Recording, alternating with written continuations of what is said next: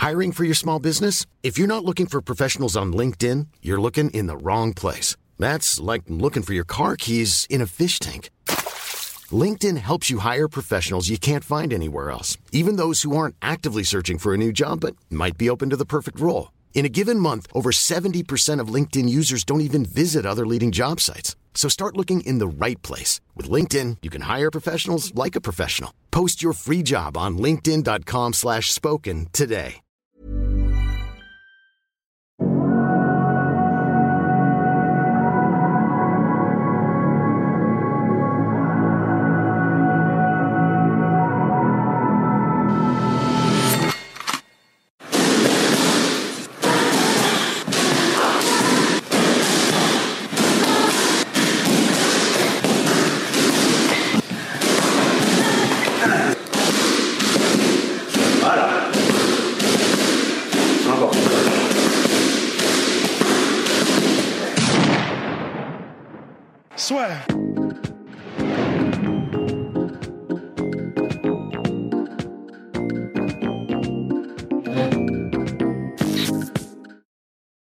Bonjour, bienvenue dans le podcast La Sueur. Je suis ici avec Manon Fioro. Ben, bonjour Manon. Bonjour.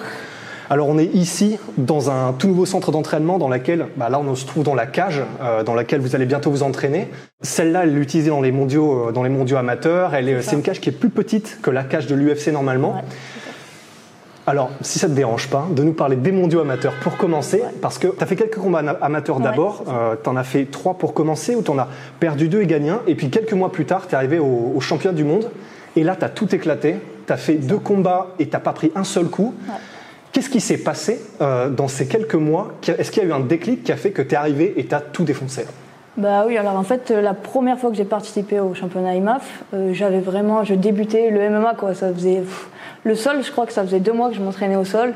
Donc quand je suis arrivée, c'était vraiment, euh, je découvrais en fait. J'ai fait mon combat et je me suis fait amener au sol et voilà. Et en fait, ce qui s'est passé, c'est qu'après, euh, pour les championnats d'Europe, j'ai commencé à m'entraîner du coup au boxing squad, donc dans un vrai club de MMA. Donc là, j'ai commencé à apprendre tout ça. Donc au championnat d'Europe, déjà, il y a une petite évolution. Donc je fais vice-championne d'Europe. Je perds contre Cornelia Holm, qui était, qui, avait, qui était championne du monde, elle, qui avait déjà gagné le championnat d'Europe. Et du coup, après, je- fais les championnats du monde donc une deuxième fois. Et là, bah, je gagne ouais, facilement. Je prends pas un coup. Voilà, ça se passe Parce que oui, ça fait, tu as commencé uniquement en 2015, le ça. MMA. Et qu'est-ce qui fait que ça a, entre guillemets, pris autant de temps? Parce que là, tu es en train, enfin, véritablement, depuis, euh, donc, tu as été championne du monde euh, en amateur, tu as commencé ta carrière pro, et pareil, tu as été championne de l'UFC, on y reviendra. Mais qu'est-ce qui fait que, que, que ça a pris autant de temps et que tu aies commencé uniquement en 2015, le MMA Euh, bah alors en fait, j'ai commencé à la base, je faisais du karaté. Après, je suis passée au kickboxing, boxe thaï. Où tu as eu d'ailleurs des titres Ouais, c'est ça. J'ai fait, Ouais. j'ai eu deux titres de championne de France en K1, classe A, classe B. J'ai fait une quinzaine de combats pour euh, 15 victoires. Et, euh, et après, petit à petit, bah, suis taille, passée- 11 combats, 11 victoires aussi. C'est ça. Tranquille. voilà. Et petit à petit, bah, voilà, je suis- après, j'ai découvert le MMA. Et... Le MMA, tu l'as découvert à travers euh, les combats ou peut-être Ronda Rousey ou Enfin, est-ce qu'il y, un- qu'il y a eu un déclencheur qui a fait que tu t'es dit Ah, ok, je veux vraiment tenter ça? Euh, ouais, en fait, quand je m'entraînais en, en kick, euh, j'ai commencé euh, en même temps, euh, je pense, des, des gens qui s'entraînaient à la salle m'ont fait découvrir le MMA. Et euh, en fait, au début, je me suis dit, enfin, je pensais même pas du tout euh, combattre. Je, je sais pas lutter, je sais pas faire de sol, donc euh, je me suis dit, bon, ça va être chaud. Et après, j'ai découvert donc qu'il existait une équipe de France amateur. J'ai dit, peut-être en passant par là, c'est possible de, de faire quelque chose, au moins d'essayer, quoi. De toute façon, c'est un amateur, je risque rien. Et voilà, petit à petit, c'est comme ça que c'est- parti. Et c'est comme ça que ça s'est fait. Et là, c'est. euh, bah, Aldric, euh, comment dire, me disait que tu es en train de tomber aussi amoureuse de la lutte euh, et du sol. Donc là, comment est-ce que tu vois les choses pour euh, l'année 2020 qui arrive, en sachant que, bon, clairement, là, tu es la pépite du MMA français euh, dans le MMA féminin. L'UFC, on en reparlera aussi, forcément, on est obligé, on est obligé d'y penser. Comment est-ce que tu vois les choses en sachant que tout semble se goupiller. Tu as, battu Amanda Lino pour le titre à l'EFC, ce qui est quand même hallucinant. Elle était champ-champ et tu as réussi à la battre. Et en plus, bah, je me permets, c'est pas juste la battre en fait. Ouais, ça. c'est- ça, ça a été une démolition. Il y a même certains arbitres qui ont dit que c'était 50-43 au niveau des scores. C'est-à-dire que non seulement tu gagnes tous les rounds, mais en plus il y en a plusieurs où c'est vraiment 18. Mm. Comment est-ce que tu vois les choses là sur l'année qui arrive? Est-ce que l'UFC, est-ce que quels sont là les prochains combats, les prochaines Euh, échéances? Bah, alors là, déjà, je prépare un combat encore à l'IAE déjà. donc qui aura lieu le 25 septembre. D'accord.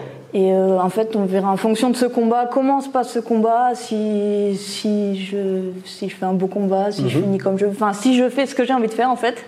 Et euh, je pense qu'après, euh, peut-être on peut aller à l'UFC. Si c'est pas bon, si je suis pas contente de ce que j'ai fait, j'en ferai encore un ou deux. Je vais voir. En fait, ce combat, je pense que c'est en fonction de ce combat qu'on va voir pour la suite. Ouais, tu veux vraiment te sentir prête. Ouais, c'est ça. Et pour l'instant, tu sens que tu l'es pas encore nécessairement?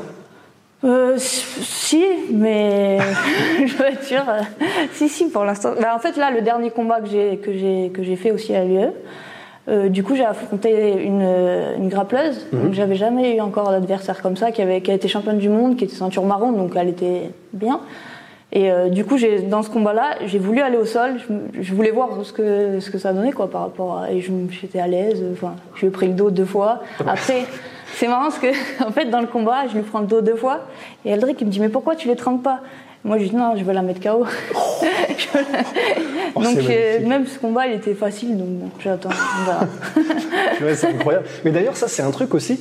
Par exemple, dans ton combat contre Amanda Lino aussi, il y a un truc qui m'a marqué, c'est, bon, au-delà du fait, et ça aussi on y reviendra, mais que c'était une clinique debout, ça c'est clair. Mais il y a aussi un truc qui m'a marqué, c'est au niveau du caractère. Il y a plusieurs moments où c'est pas forcément que tu la chambrais, mais on sentait Ouais. que tu étais tellement à l'aise que tu commences à faire ça. des petits mouvements, des trucs comme ça. D'où ça te vient ça? Mais, euh, non, mais après, avec, Amanda, c'était un peu tendu quand même. Avant, euh, elle envoyait des petits pics, tout ça. Hmm. Ouais. Donc, euh, je voulais lui montrer que dans la cage, euh, voilà. C'est pas pareil. C'est pas pareil. fallait, fallait assumer après dans la cage. Et, voilà. Et d'ailleurs, ce combat-là, comment est-ce que tu l'as vécu? Parce que c'était quand même une énorme échéance. C'est Ouais. la première fois donc que tu affrontais quelqu'un d'un aussi haut profil. Comment est-ce que tu l'as vécu ce combat avant, pendant, après? Bah, en fait, c'était franchement la, la prépa, elle s'est super bien passée. On a fait une prépa de ouf. Euh, pendant le combat, en fait, tout, tout s'est bien passé jusqu'au combat. Le combat, je voyais même pas les rounds passer. En fait, je dis Aldric, c'est quel round Il me dit trop aucun. Je dis déjà. Bah, Quand on prend du plaisir. Ah, c'est ça. En fait, je voyais pas le temps passer. C'était là, franchement, c'était un, enfin, c'était le combat parfait. Enfin, presque parfait parce que le seul truc que j'ai pas fait, c'est que je l'ai pas mis KO. Alors que j'aurais pu. Mais j'ai, je me suis, c'était un combat pour une ceinture et on sait jamais. Je me suis dit, je me jette, elle me contre, Ouais. je sais pas. Ouais. C'est le seul truc que j'ai regretté ça parce que je sais très bien que j'aurais pu la mettre KO et j'ai pas accéléré à la fin quoi. D'accord. Ok.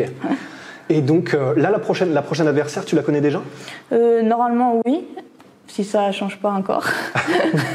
Ok. D'accord. Mais euh, oui oui c'est euh, donc une mexicaine qui a 4-0 qui est invaincue, D'accord. Ok. qui vient plutôt du pied-point elle par contre. Ok. Et c'est parfait pour faire ce que je veux faire maintenant.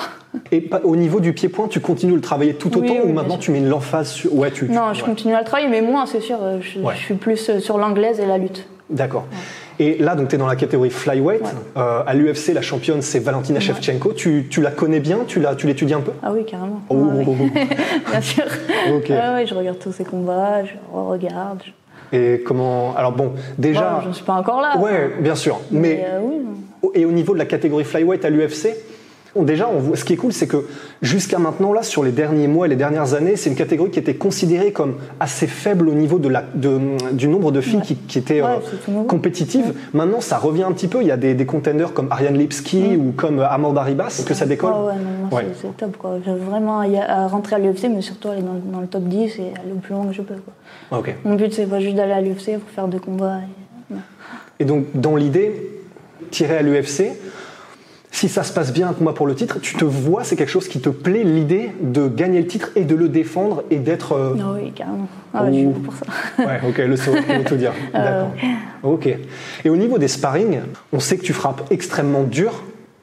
Et Aldric me disait aussi que tu spares essentiellement avec des hommes. Ouais. Euh, pourquoi ça exactement? Euh, bah, déjà, ici à Nice, euh, il n'y a pas de filles de combattantes. Bon, bah, déjà. Mais après, euh, non, je pense que même si même s'il y avait, en fait, je préfère. Même Aldric préfère que je m'entraîne avec des garçons. C'est vrai qu'après, je vois la différence quand je suis dans la cage. hein. Quand Ouais. je me retrouve face à une fille, quand je fais un takedown, que je la soulève, je dis, oh, c'est facile. je fais ça, elle s'envole à chaque fois. Je dis, putain. Et que même quand je suis au sol, je, ça, ça- non, franchement, c'est top de s'entraîner avec des garçons. C'est super pour après pour le combat. Et est-ce que quand tu combats euh, tes adversaires, donc tu as l'habitude, un petit peu comme Anissa Meksen, de se parer aussi beaucoup avec des hommes, est-ce que tu sens dans la cage qu'elles n'ont pas l'habitude nécessairement de prendre des coups comme tu les donnes Ouais, ouais, ouais. Ça... Après, à part, euh, je dirais, le dernier combat, par contre, elle m'a. D'habitude, elle recule en fait. C'est rare qu'elle. euh, Enfin, elles s'en prennent un ou deux. Après, elles sont plus à, à reculer. Et là, mon dernier combat, par contre, euh, Corinne Laframboise, là, Mhm, ouais. canadienne. Elle a fait qu'avancer par contre. Et c'est vrai que sur le, enfin, sur le coup, ça m'a un peu perturbé parce que j'ai pas l'habitude qu'une fille m'avance comme ça dessus. Mais bon, après, voilà, elle se fait casser le nez. La routine Ouais. Ok, d'accord.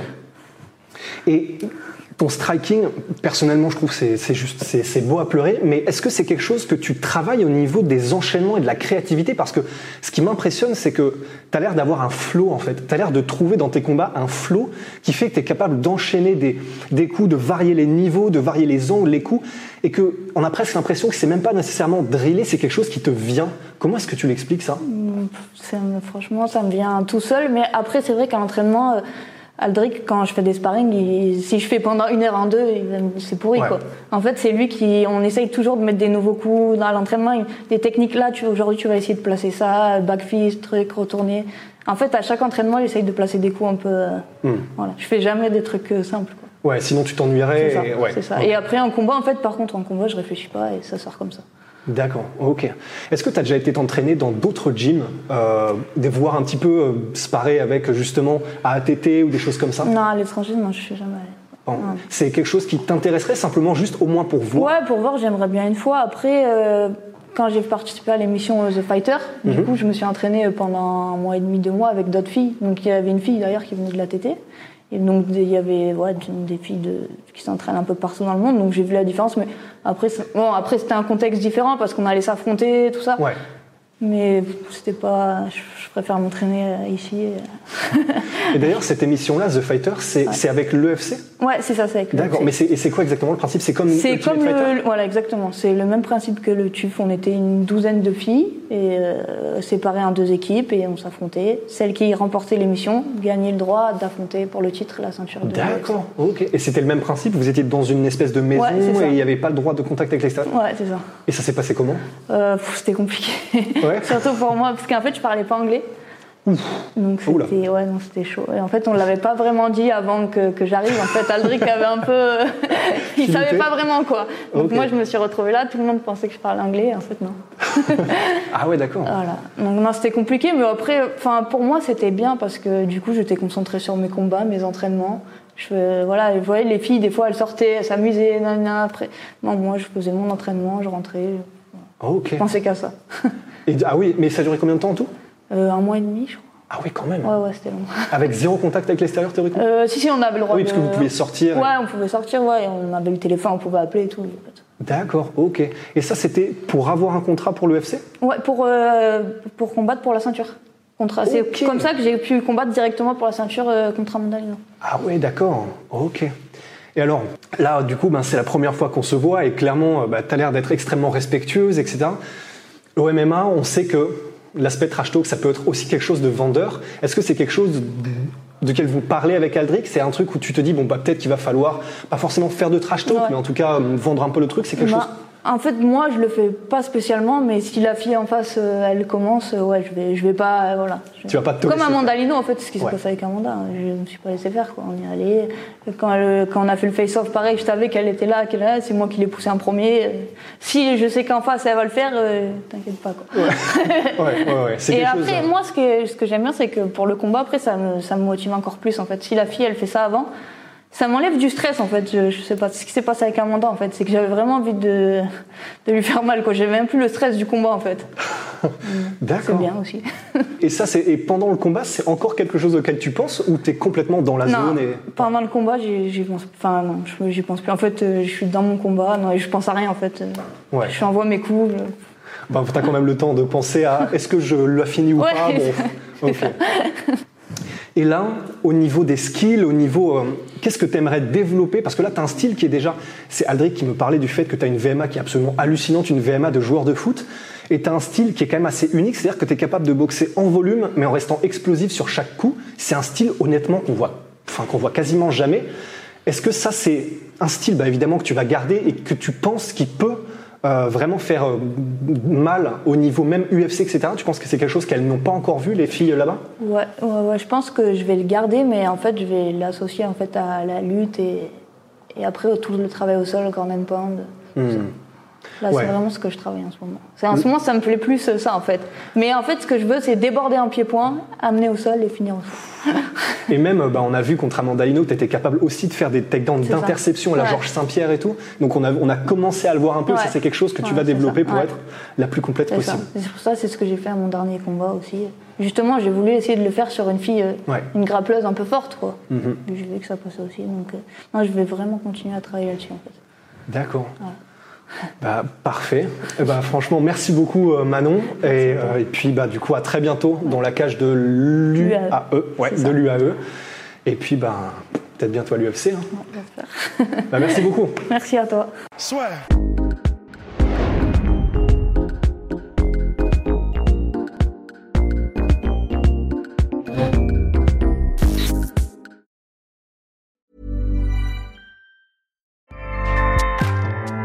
ACAST powers the world's best podcasts. Here's a show that we recommend. Are you a reality TV junkie? Do you ever think, dang, I wish I had someone to talk to about all the trash TV that I watch? Well, look no further, garbage lover, because Reality Gaze is a podcast for you. Hello, I'm Maddie. And I'm Poodle, and we're the Reality Gaze. We talk about all your favorite unscripted shows like The Golden Bachelor, Love is Blind, and TLC's big, messy behemoth 90 Day Fiancé. And if you're driving to work, folding laundry, or just pretending to listen to your husband talk about sports, Just put on the pod, and you've instantly got two gay besties spilling all the tea and reading these people for filth. so come at us, y'all. Find Reality Gaze wherever you listen to podcasts.